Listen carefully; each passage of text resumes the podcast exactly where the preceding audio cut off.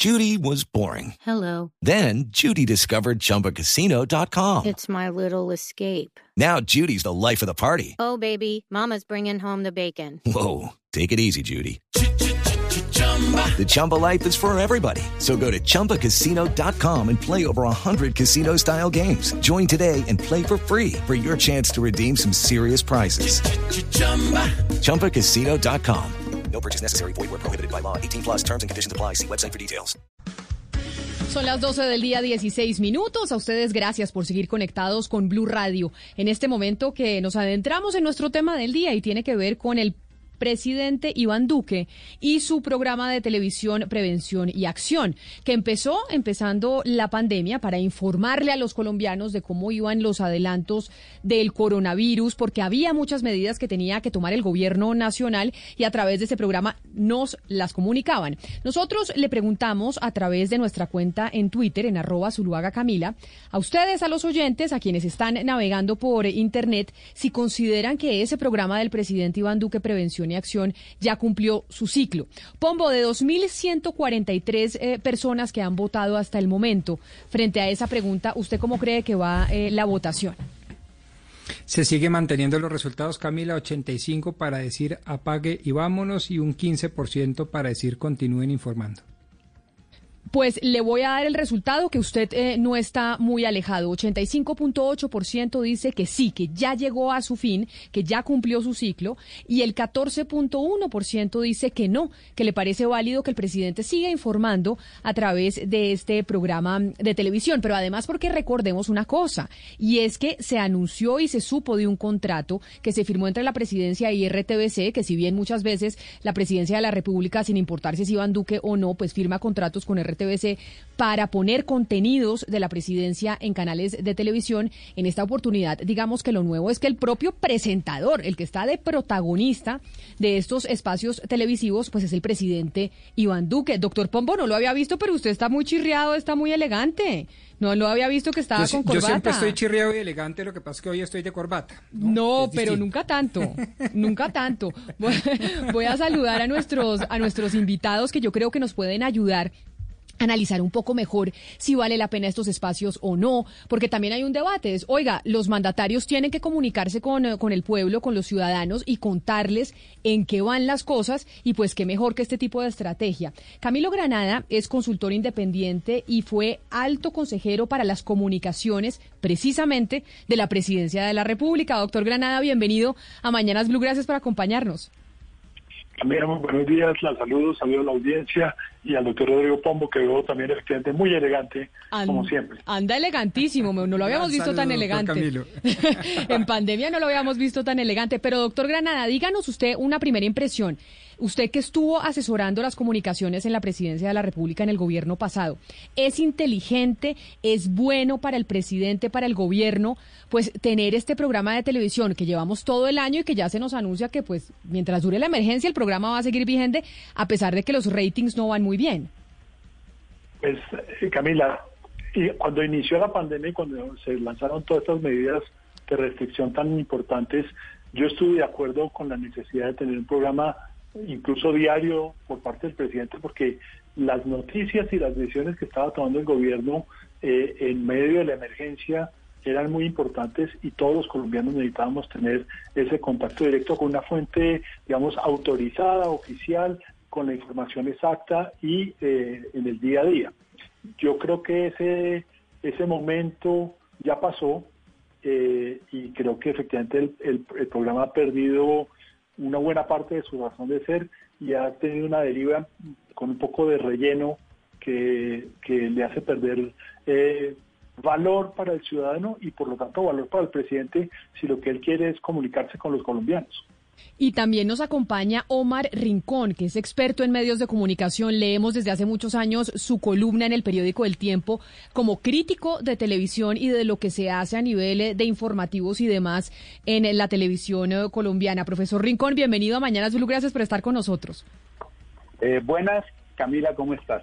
Y yo a usted como crítico de televisión que lo leemos desde hace muchos años, sí quiero preguntarle su impresión sobre esto que venimos viendo en los canales de televisión nacional, la televisión abierta, a pesar de que no tenemos solo dos canales o tres, eh, a las seis de la tarde con este programa el presidente durante una hora, empezando el año y pues anunciándonos que, que todavía no se sabe cuándo se acaba.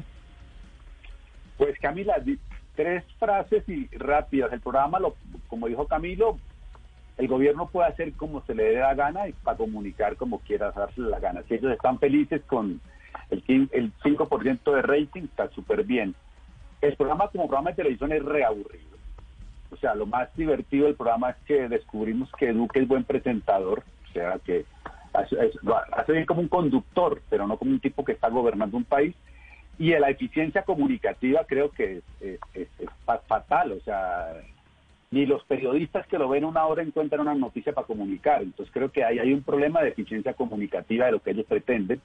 Y creo que estos programas tampoco han funcionado nunca en la historia. O sea, si tú miras la historia, el único programa que funcionaban fueron de Chávez y el de Uribe, pero porque generaban noticias. O sea, ellos decían algo a las 11 de la mañana contundente. Tú ves el programa de una hora y no sabes qué decir después del programa.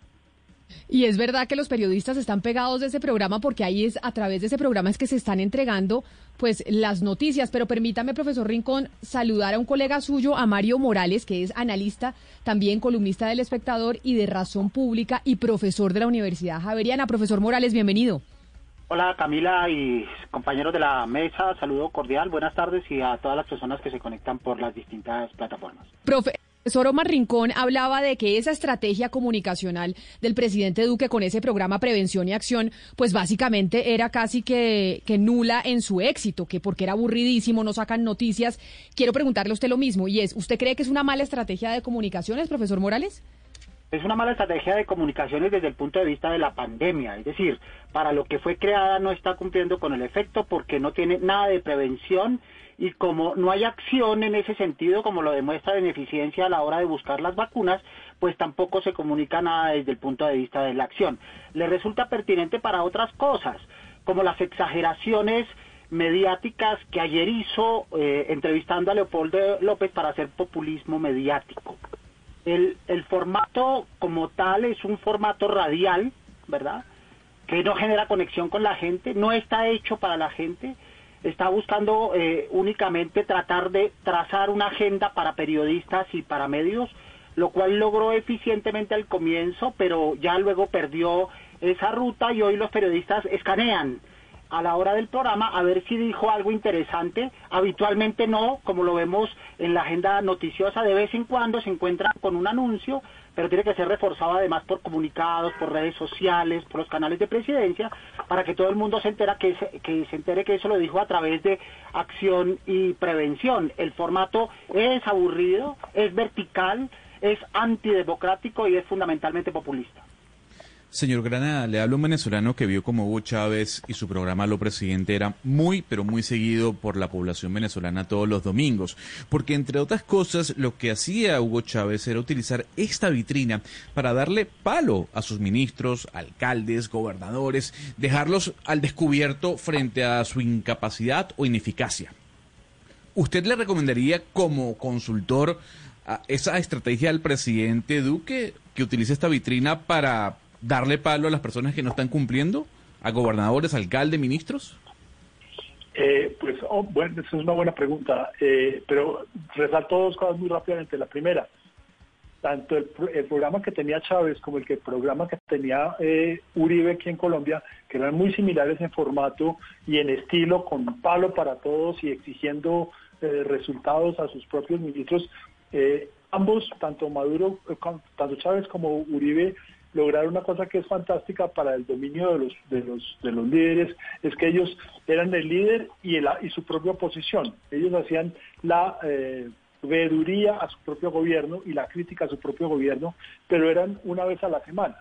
El problema con el con el programa del presidente Duque es que la cotidianidad lo está volviendo eh, paisaje y eh, como señalaban Omar eh, y, y María hace un momento, eh, pues no hay no hay contenido noticioso, no hay no hay una información valiosa o una conexión con la audiencia importante que permitan que eso tenga un valor agregado para el, para el presidente y para el gobierno.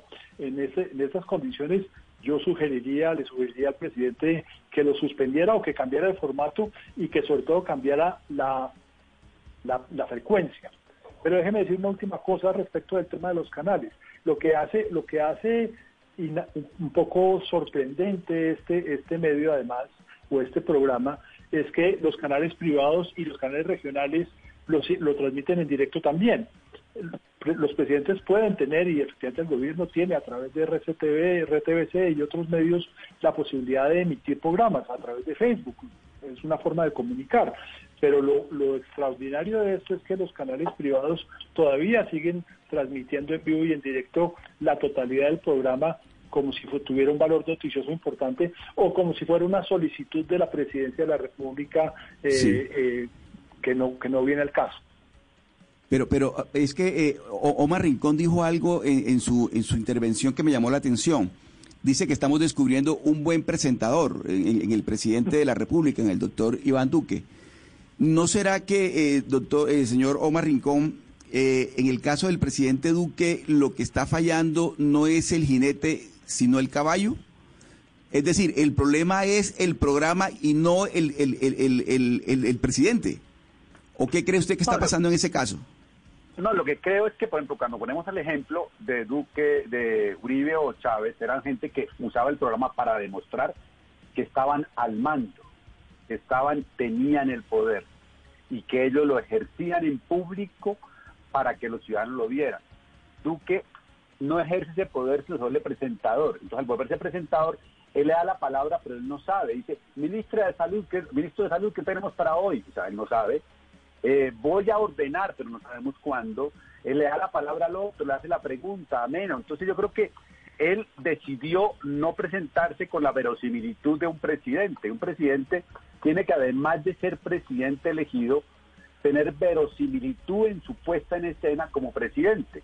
Y en el caso de, Duque no tiene verosimilitud como, como presidente porque no actúa como tal en el programa. Entonces el programa puede ser, eh, digamos, si tú lo comparas, un programa de la tarde, que Camilo se preguntaba por qué lo hacen, pues obviamente los canales regionales rellenan una hora más.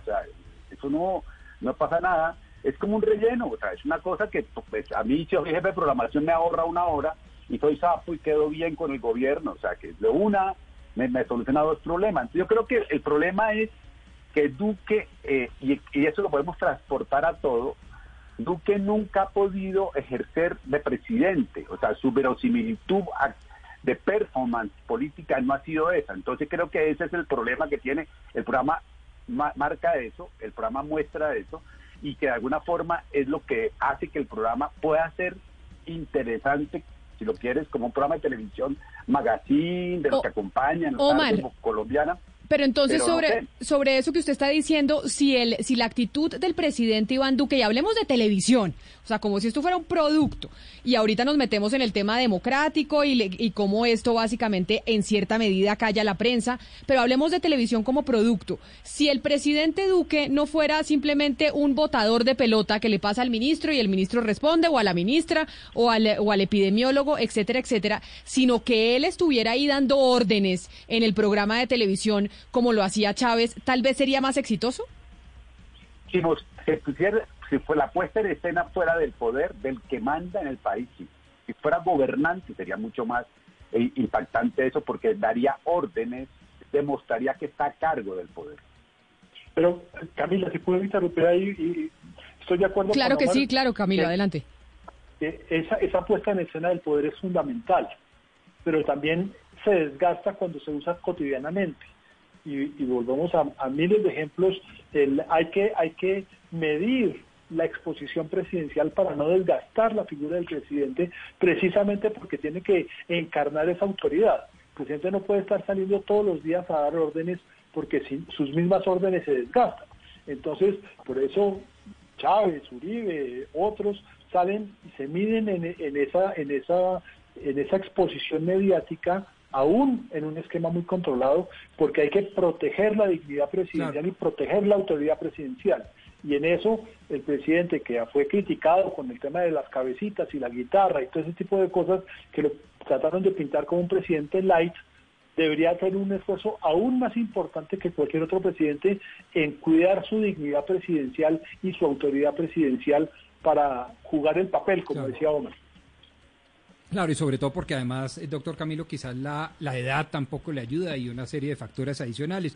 Pero, pero como para hacer un contrapunteo y en la medida en que desafortunadamente no nos aceptaron invitación, unos defensores un poco más autorizados que yo del gobierno nacional. No, pues el propio Hassan Nazar, decir- que es el que es el estratega de esta campaña, él es el que me imagino yo como alto consejero de las comunicaciones, es el que hace esta directriz, pues nos dijo que no, que porque nosotros ya teníamos una opinión formada, entonces por eso el doctor Hassan y de hecho un oyente nos decía que por qué no lo invitábamos. No, sí invitamos al doctor Hassan Nazar, pero nos dijo que no, que porque nosotros tal Sí. vez criticábamos el programa, entonces por eso para qué se iba a poner a hablar con nosotros, Pombo.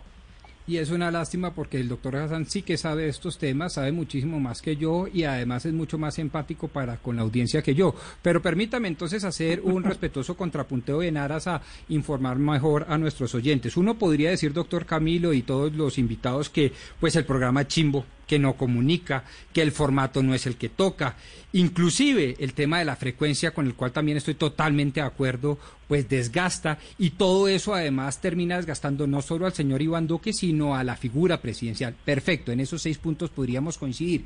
Pero de ahí creo yo no se sigue un par de críticas que me parecen tan letales como equivocadas. La primera de ellas, que se ha inventado de manera casi que maquiavélica, en el sentido incorrecto de la palabra, maquiavélica, de evitar entonces la comunicación y los periodistas y los medios de comunicación que le son adversos y que tratan de buscar la verdad por otros medios, etcétera, etcétera. Y la segunda, y el segundo ataque, igualmente letal, que me parece desenfocado, por lo menos desde el punto de vista de la técnica política, es que sea un producto antidemocrático. Repito, puede ser mal logrado, mire, puede no Pombo- gustarnos, podemos darle una cantidad de consejos, pero que sea antidemocrático y que que- ya que destruya terminó- la oposición de los periodistas de oposición, me parece ya mucho decir. Pero mire, al respecto, y ya que terminó usted su comentario y recojo lo que usted acaba de decir ya para de entrar, adentrarnos al tema democrático, como decía Camila, yo sí quiero preguntarle al señor Morales por este tema específico de las denuncias que le hacen ciertas personas, ciertos periodistas y ciertos líderes políticos, que esto también está enmarcado en una estrategia para callar la oposición. Si bien, digamos, el estatuto de la oposición, el derecho a la réplica que tenía la oposición, es una de las conquistas más grandes que, que, que dejó la Constitución del 91 y que apenas pudimos implementar después del proceso de paz, muchos dicen y están diciendo que esto es una estrategia encaminada a callar y a silenciar la oposición. ¿Usted estaría de acuerdo con esto? Yo no sé si a callarla, pero sí hay un enorme desequilibrio a la hora de las voces, de los decires, de las opiniones y de las perspectivas de solución que tienen las múltiples crisis y los múltiples frentes que tiene el país.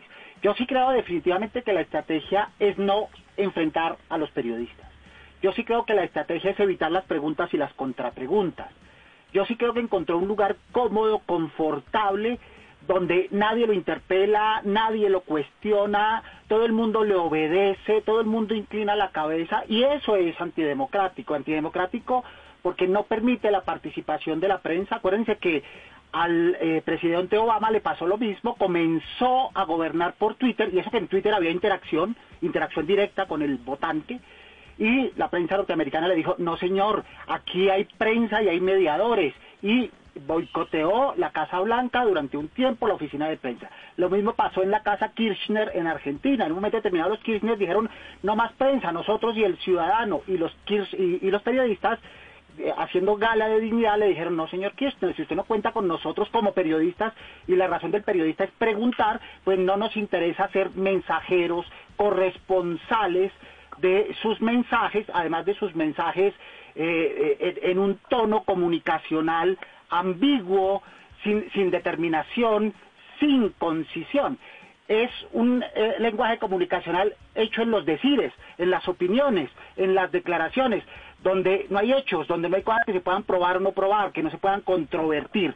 Y no hay participación ciudadana. Por supuesto que es antidemocrático, en la medida en que es vertical, habla solo una persona, los demás asienten, y creo que funciona desde el punto de vista estratégico para otras cosas, como hemos dicho, en aquellos frentes donde sus asesores son fuertes, como lo decían ustedes con Hassan Nazar, y con la perspectiva que viene para el año entrante. Se nota ahí la mano de Hassan buscando fundamentalmente lo que él sabe hacer y es eh, debates, televisión, entrevistas y demás, poniendo a un periodista que no lo es, que es el presidente, y ese creo que es un error de todos los analistas que nos equivocamos diciendo durante muchos meses que era mejor presentador que eh, periodista, y realmente no, es un buen presentador, ¿no? Eh, es, eh, es cansino, es desgastado, no tiene chispa, no tiene ángel, no tiene carisma, y él se creyó en principio lo de buen presentador y ahí se quedó en esa urna de cristal.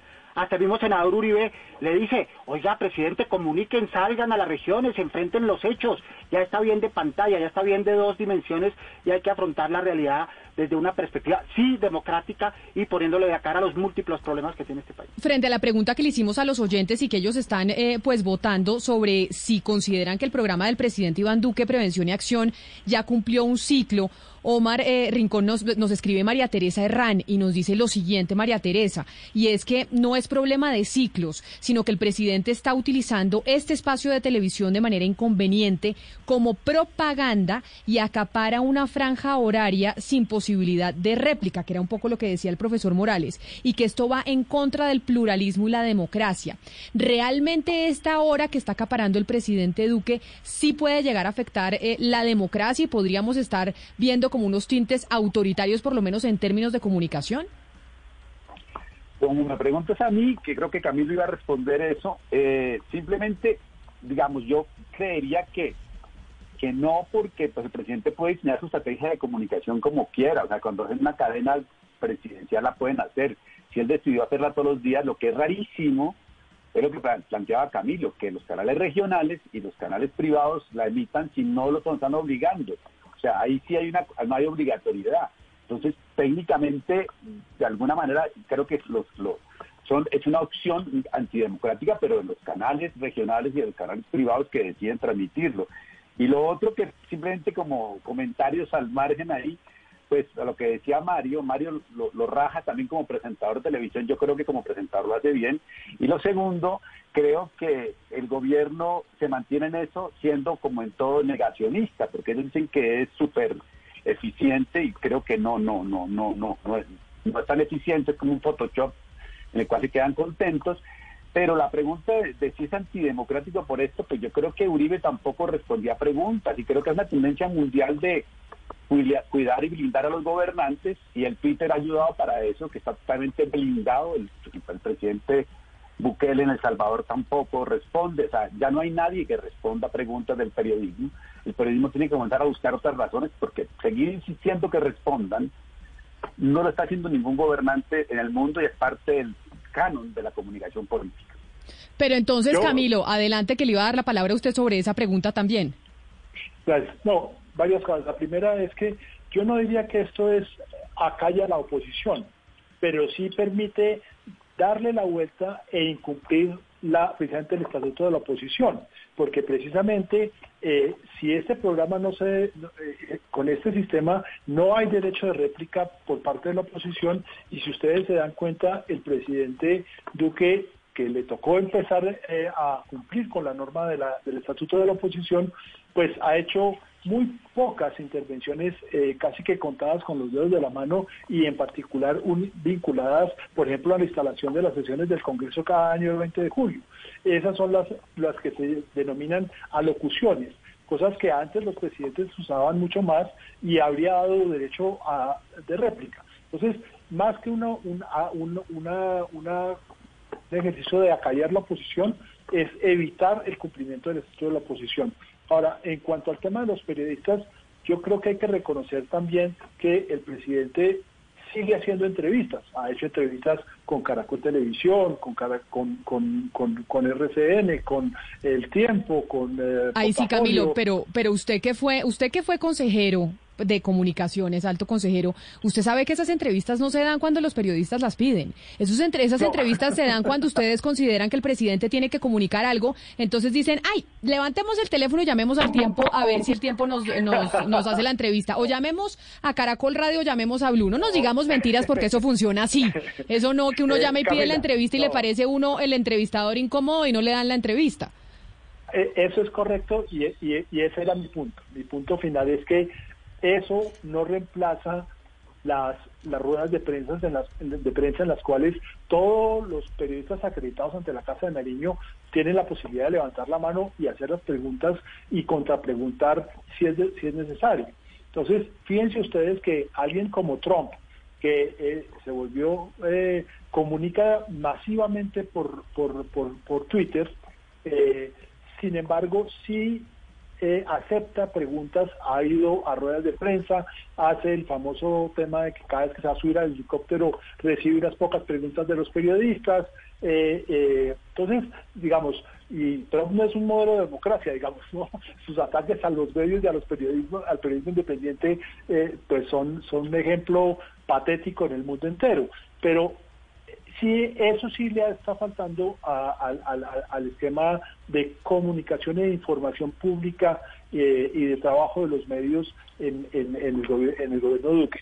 Pero, pero, pero creo que el, punto esencial es ese, es el presidente puede escoger los medios de transmitir su mensaje como quiera. yo tengo dos preguntas, es por qué los medios lo retoman como si cuando viola precisamente o choca con su libertad de información y de, cuestionar y preguntar. Y segundo, por qué efectivamente el, presidente, eh, a través de ese mecanismo, pues eh, está pues, tratando de darle un giro, evitar cumplir con el estatuto de la oposición. Omar, usted hablaba de los periodistas. Eh, en el programa Lo Presidente de Chávez iba muchos periodistas, sobre todo de cadenas internacionales, y hay videos en donde hay rifirrafre entre los periodistas y el presidente Hugo Chávez. Lo mismo pasa con Bukele y sobre todo con, medios alternativos como El Faro. Pero gran parte de la importancia del, del mm, programa del presidente Hugo Chávez era la crítica que él se hacía a sí mismo y al gobierno. ¿Usted cree que el, que el presidente Iván Duque debe utilizar esa vitrina, esa ventana, para criticarse a sí mismo y así poder levantar el voto popular, el apoyo tan bajo que tiene? Darse, que, sea una ventana para la autocrítica. Es que vos mismo lo dijiste, Chávez y Uribe hacían una cosa maravillosa, que eran el pueblo pidiéndole cuentas al poder que no eran ellos mismos, sino los ministros. Era una performance absolutamente espectacular. Es un poco también lo que hace Andrés Manuel López Obrador que pone a los periodistas a madrugar a las 5 de la mañana en México, les habla durante una hora y los tiene ahí embobados y pone la agenda del día. Era una manera de poner la agenda. La pregunta es si ustedes me dicen cuánta agenda ha puesto Duque con ese programa, agenda periodística, agenda de conversación social, hay cero. O sea, no hay agenda. Entonces parte del problema, y estoy de acuerdo con Camilo, al comienzo el programa arrancó para responder una situación concreta. Y en ese momento esa situación concreta fue buena, porque tocaba informar. Después eh, ya no tenía sentido seguir en, en, eso o cambiar eso. Lo que pasa es que yo creo que Duque no puede cambiar su personalidad. Él no es un presidente, eh, aparentemente, según dicen, que ordene, mande, gobierne. Entonces es muy difícil que, que actúe una, una, performance que no, no corresponde a su perfil. Cuando él ha intentado moverse hacia que aquí mando yo, aquí yo ordeno, pues parece, parece un meme. O sea, es como una cosa donde realmente no tiene esa puesta en escena y no es problema de muchos. Duque tendría que buscar una estrategia de comunicación que se acercara más a su personalidad y a su singularidad y no a la que esté buscando una singularidad que no tiene. Pero mire, señor Granada, yo le quiero preguntar a usted porque usted trabajó en presidencia y a mí algo me llama la atención y es pensar que un presidente de la República en plena crisis, en plena pandemia, en plena recesión y ahora digamos en plena recuperación económica tiene una hora a las siete de la noche para presentar un programa. Yo es que no entiendo cómo la persona más ocupada del país puede sacar tiempo todos los días para hacer un programa así. Yo tenía esa misma duda, Valeria. ni siquiera es banal, es que por lo menos, eh, Camila, por lo menos AMLO lo cita a las cinco de la mañana porque él dice, venga, ustedes madrugan porque yo tengo una agenda muy ocupada y yo a las seis empiezo a trabajar. Entonces uno dice, bueno, listo, es bastante temprano porque el señor está ocupado, pero a, la, o sea, a las seis de la tarde, ¿a qué hora es siete de la noche? El señor presidente de la República, como si no tuviera nada que hacer, pues ahí perdiendo el tiempo sentado enfrente de la televisión. Yo quiero preguntarle a usted si esto es normal, señor Granada. Pues Valeria, yo creo, yo creo que, yo creo que ese es uno de los temas que debería mirar. Y vuelvo al tema de la, de la la protección de la figura presidencial y de la dignidad presidencial. porque claro, uno dice, pues el presidente tiene que sentarse por lo menos una hora antes, revisar el, el libreto, mirar quiénes son los invitados, etcétera, etcétera, una hora en directo, eh, pues ahí se le fueron dos horas del día al presidente como mínimo, si es muy eficiente. Entonces, yo sí creo que no es el mejor uso del recurso del tiempo Sí. de, de- del presidente, pero sobre todo, otra vez, insisto, a mí lo que me preocupa desde el punto de vista de la comunicación eh, pública y, y de comunicación política es que el presidente, al, para- al mantener este programa demasiado tiempo y perder el, el impacto informativo y el impacto de toma de decisiones, se vuelve paisaje y entonces la gente se pregunta, bueno, Claro. ¿qué más hace el presidente?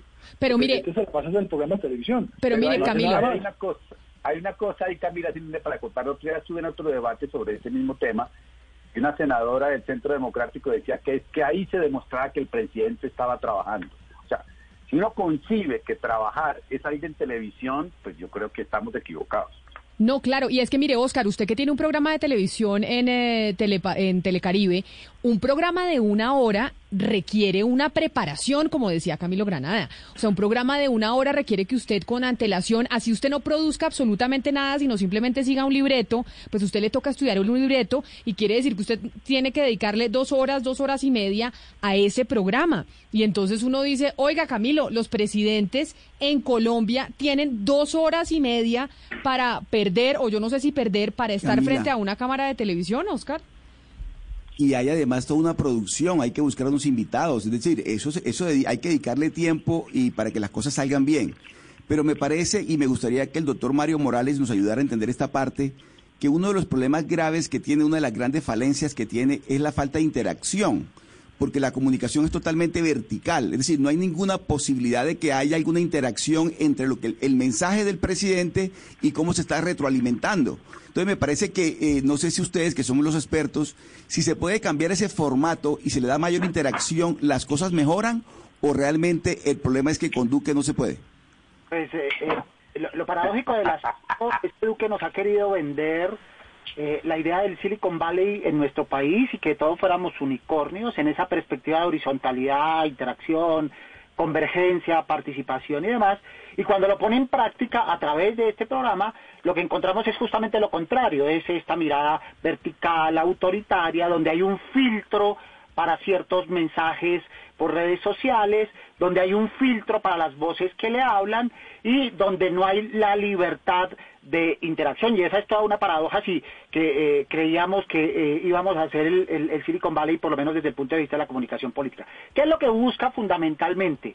Eh, y, y lo busca de manera fallida, es, como lo decía Omar, establecer eh, la agenda, por lo menos la agenda política, lo logra excepcionalmente cuando hay miedo. Es decir, cuando se genera miedo. Poco lo que pasó ayer y anoche a raíz de la reincorporación de las cuarentenas, de los toques de queda y demás. Pero cuando se trata de otro tipo de cosas, no lo logra. Y eh, no lo logra tampoco en la agenda política, no, no logra pegar la agenda política. Y no logra incidir en la agenda pública.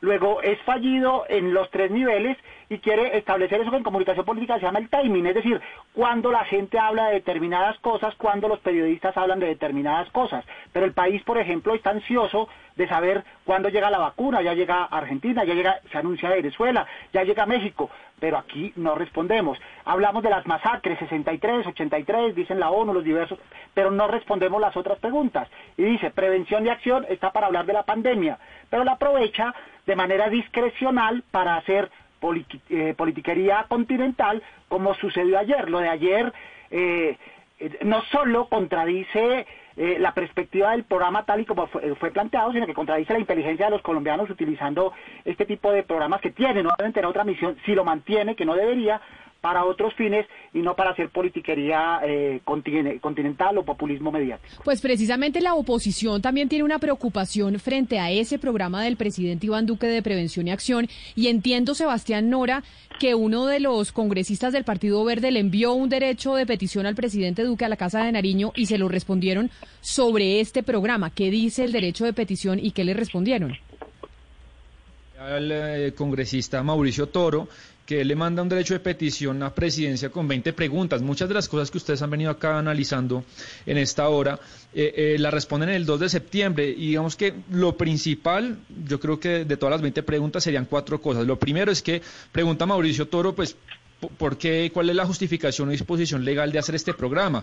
Y ellos dicen que bajo la Constitución de Colombia el presidente tiene el deber de informar pero bueno, no hay desinformar, no quiere decir tener un programa diario de televisión.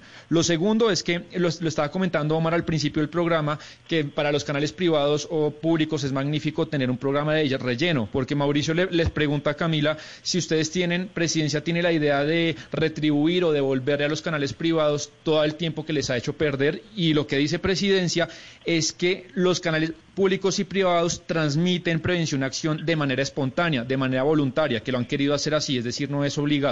El tercer punto es el tema del rating, porque mucha gente dice, pues es un programa que nadie ve.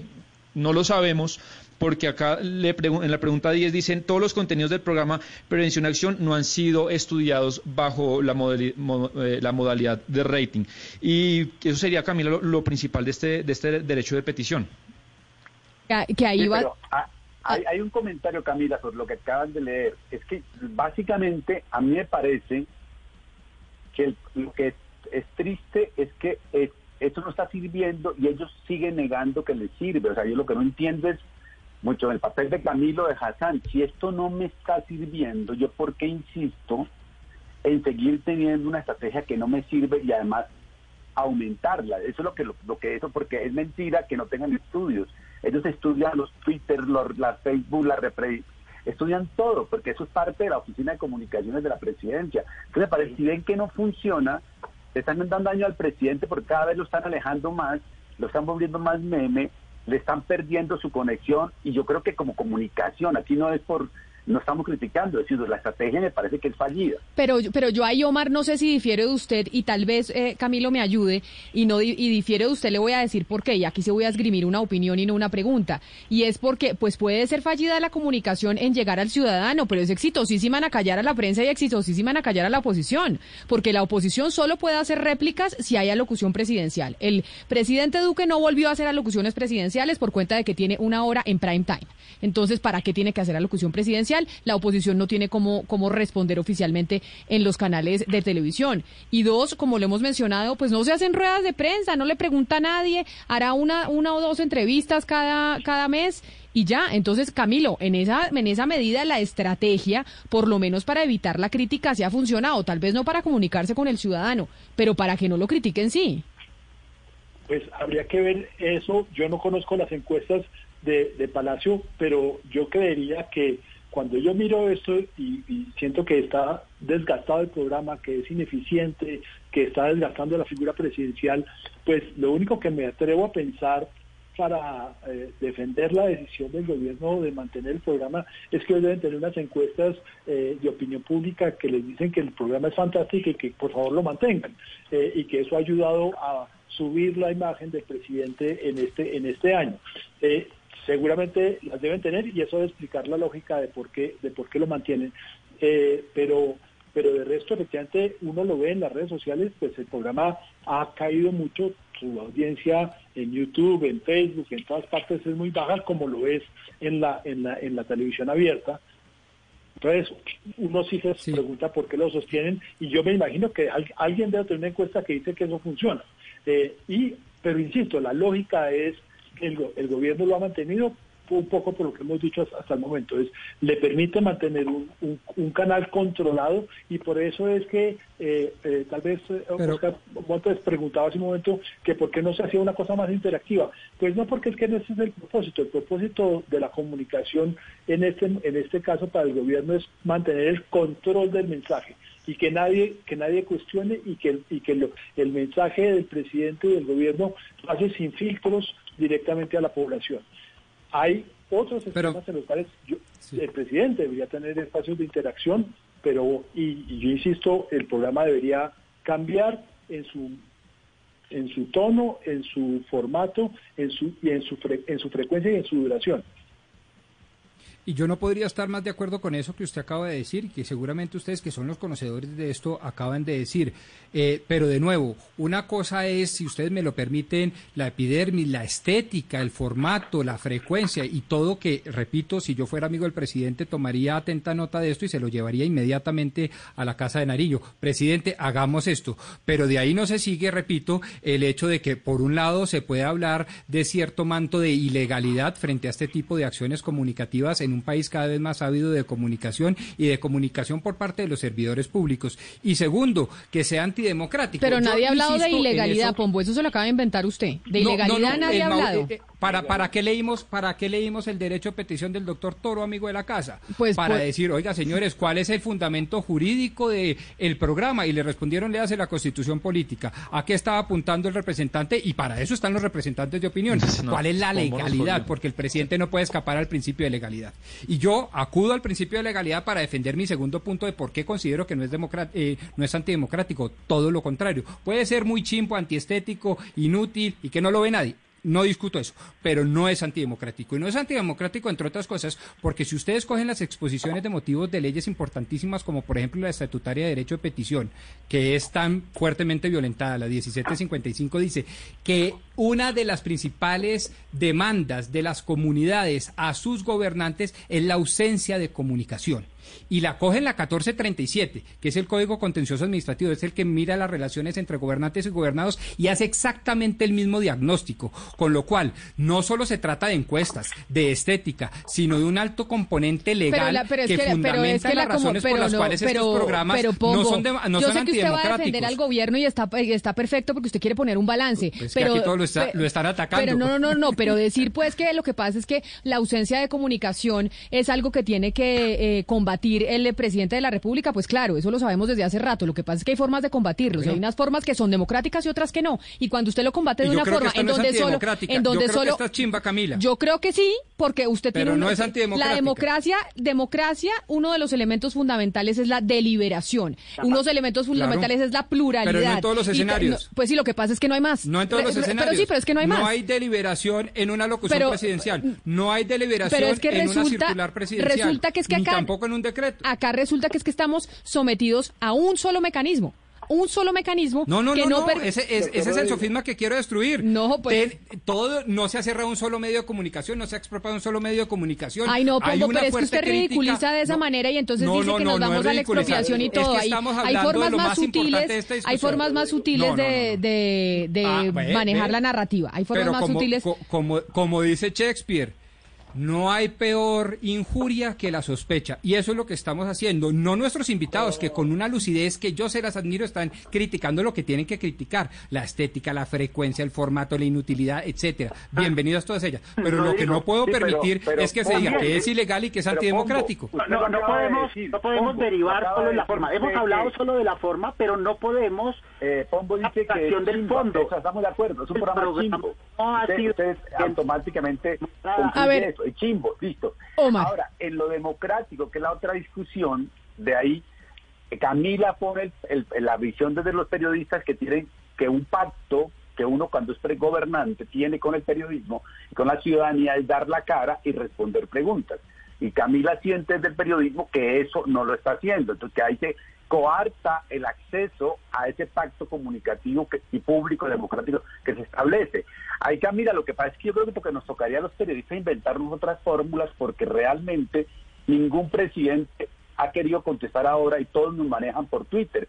Creo que el periodismo está perdiendo cada vez que lee un Twitter de un, de un gobernante. Y lo siento para Claudia López y para Duque y para el que sea, que deberíamos nunca más leer Twitter y decir, bueno, o usted pasa a contestar o no le tengo que divulgar esto porque se ha vuelto que el periodismo se volvió lectura de Twitter. Y entonces también creo que los periodistas tenemos que autocriticarnos de que si no, si el presidente no habla, pues nosotros informamos de lo que encontramos y, y si no quiere contestar, pues que no conteste, pero no acepto que un Twitter sea su voz oficial. Y con esa, con eso que dice Omar Rincón, me despido y me quedo, porque yo sé que Mario Morales, profesor, usted quería decir algo, pero se me acaba el tiempo y ya nos toca entregarle la batuta a nuestros compañeros de Meridiano Blue. Solo pues termino con el resultado de la votación de 2.785 votantes que dicen que sí. El 85% dice que ya, que ya cumplió su ciclo el programa Prevención y Acción del presidente Iván Duque y el 14% dice que no. Y pues ese era el debate que queríamos tener hoy. ¿Qué pasa con ese programa? ¿Cuáles son los efectos para la democracia, para la imagen del presidente, para la eficacia en su comunicación y pues para la productividad del propio mandatario? Porque estar horas enfrente del televisor o preparando el programa pues eh, quita tiempo. A nuestros invitados Camilo Granada, Mario Morales y Omar Rincón, mil gracias por estar con nosotros. Muy entretenido eh, la discusión y el debate y también a nuestros oyentes, gracias por estar conectados a esta hora. Nos encontramos mañana a las diez y media de la mañana. Quédense con Meridiano Blue. It is Ryan here and I have a question for you. What do you do when you win? Like, are you a fist pumper?